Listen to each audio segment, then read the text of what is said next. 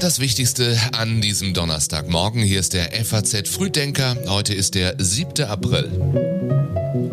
Schönen guten Morgen. Unsere Themen heute. Die Vertuschung von tausenden Toten in Mariupol.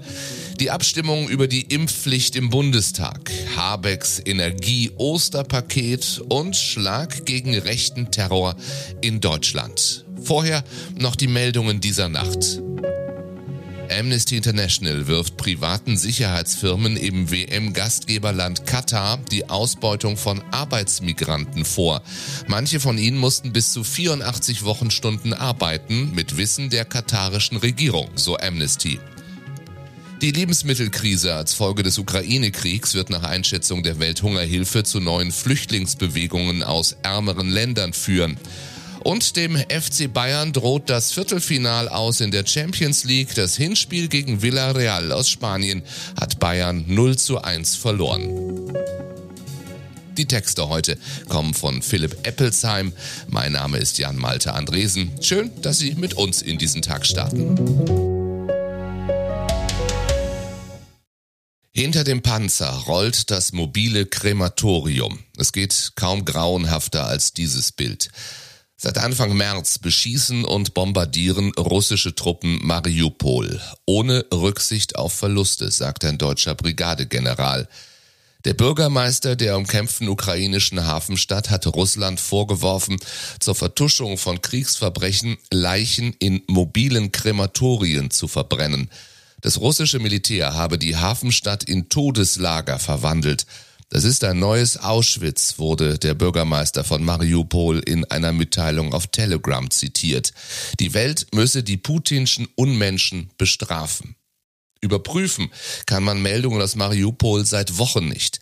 Die geflüchtete Stadtverwaltung hatte vergangene Woche die Zahl der getöteten Zivilisten in der umkämpften Stadt auf etwa 5000 geschätzt. Derzeit gehe sie angesichts der Zerstörungen von Zehntausenden Toten aus. Vor Beginn des russischen Angriffskrieges lebten in Mariupol rund 440.000 Einwohner. Ungefähr 130.000 Menschen sollen noch eingeschlossen sein. Michael Matz, Brigadegeneral und Kommandeur der Infanterieschule der Bundeswehr in Hammelburg, sagt, die russischen Truppen beschießen und bombardieren besinnungslos Wohnviertel ohne Rücksicht auf Verluste.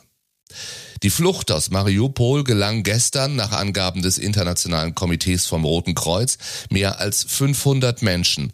Ein IKRK-Team habe einen Konvoi aus Bussen und Privatautos in die südukrainische Stadt Saporischia geleitet, nachdem die Zivilisten auf eigene Faust aus Mariupol geflohen seien.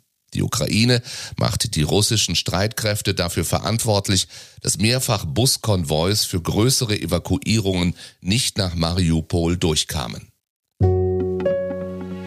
Die USA haben neue Strafmaßnahmen gegen Russland verhängt und auch die beiden Töchter von Präsident Putin auf die Sanktionsliste gesetzt. Darauf außerdem zwei große russische Banken sowie die Ehefrau und die Tochter des russischen Außenministers Sergei Lavrov. Die Außenminister der NATO-Staaten beraten heute über eine weitere Unterstützung der Ukraine. Denn, so NATO-Generalsekretär Stoltenberg, We have seen no indication that uh, President Putin has uh, changed his wir sehen keine Hinweise, dass Präsident Putin es aufgegeben hat, die ganze Ukraine zu beherrschen. Wir müssen die Ukraine unterstützen, unsere Sanktionen schärfen und unsere Verteidigungsfähigkeit stärken. Denn das kann lange dauern und darauf müssen wir vorbereitet sein. Sustain our sanctions and strengthen our uh, defenses and uh, our deterrence. In Deutschland wollen sich Bund und Länder heute in Sachen Flüchtlingskosten einigen. Mehr als 300.000 Menschen aus der Ukraine wurden bis Anfang der Woche hierzulande offiziell gezählt und im Bundestag sagt Olaf Scholz gestern, Hunderttausende Kriegsflüchtlinge aus der Ukraine sind in den letzten Wochen nach Deutschland gekommen. Und es werden mehr werden. Sie sind hier willkommen. Das will ich an dieser Stelle noch einmal sagen. Diskutiert wurde über die Impfpflicht lang genug. Heute wird im Bundestag darüber entschieden. Befürworter können sich einer Mehrheit bei dieser Abstimmung allerdings nicht sicher sein. Die Unionsfraktion hat die Bemühungen aus Reihen der Ampelkoalition, noch Stimmen von Unionsabgeordneten für die Impfpflicht zu bekommen, zurückgewiesen. Der Vorsitzende Friedrich Merz kritisierte die, Zitat, verkorksten Kompromisse, die die Koalition machen muss, weil sie untereinander nicht einig ist. Zitat Ende. Der Vorschlag mit den meisten Unterstützern, zu denen weite Teile der Ampelkoalition gehören, sieht ja eine Impfpflicht ab 60 Jahren vor. Unterdessen hagelt es Kritik an Bundesgesundheitsminister Lauterbach und seiner Kehrtwende in Sachen Corona-Isolation, die er offiziell nochmal so begründet hat. Die Isolationspflicht nach Corona-Infektion zu beenden war ein Fehler oder wäre ein Fehler geworden, wenn wir das beschlossen hätten, weil damit der völlig falsche Eindruck Eindruck entstanden wäre, die Pandemie sei entweder beendet oder das Virus sei deutlich harmloser geworden, als es in der Vergangenheit angenommen wurde. Bayerns Gesundheitsminister Klaus Holleczek, CSU, hielt Lauterbach jetzt schlechte Kommunikation vor. Schleswig-Holsteins Gesundheitsminister Heiner Garg von der FDP warf Lauterbach ein ebenso chaotisches wie unprofessionelles Hin und Her vor. Das Energie-Osterpaket ist geschnürt. In Berlin hat Robert Habeck ein Gesetzespaket zum Ausbau erneuerbarer Energien vorgestellt. Es soll energie- und sicherheitspolitische Ziele vereinen.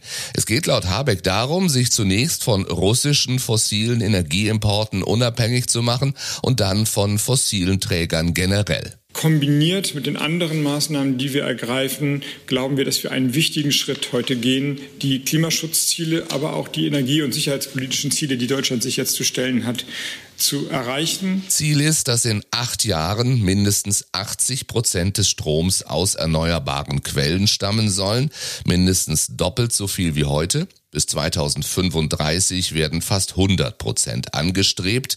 Zehn Jahre später möchte Deutschland kohlendioxidneutral sein. Jedes Jahr sollen Windkraftanlagen mit einer Leistung von 10 Gigawatt entstehen.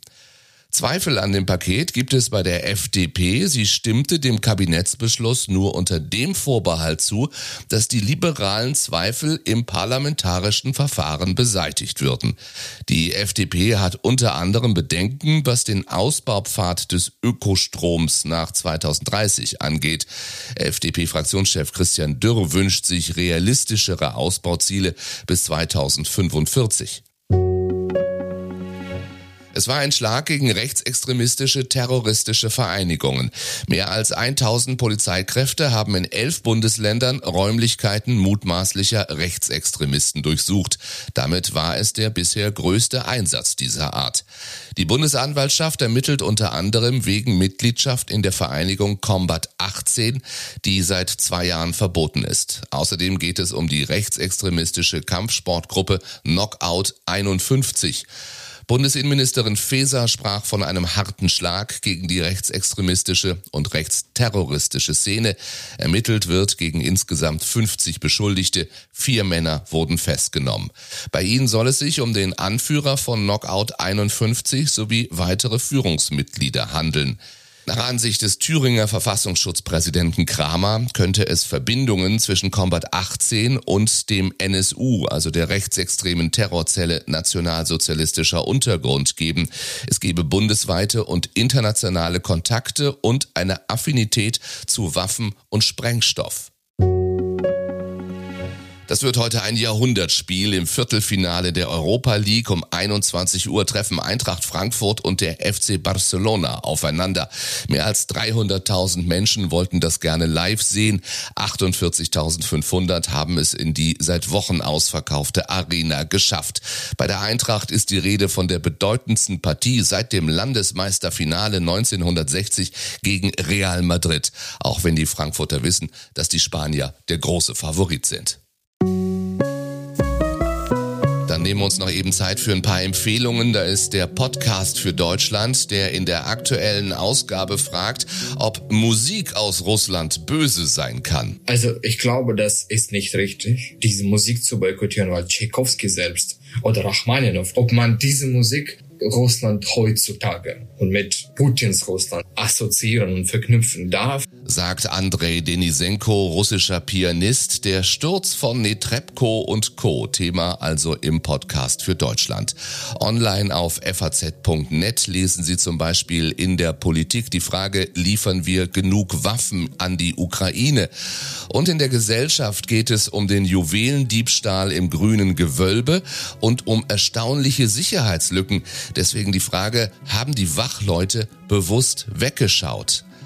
Hauptsache, Sie hören nicht weg. Morgen früh wieder im nächsten FAZ Frühdenker. Bis dahin einen schönen Donnerstag für Sie.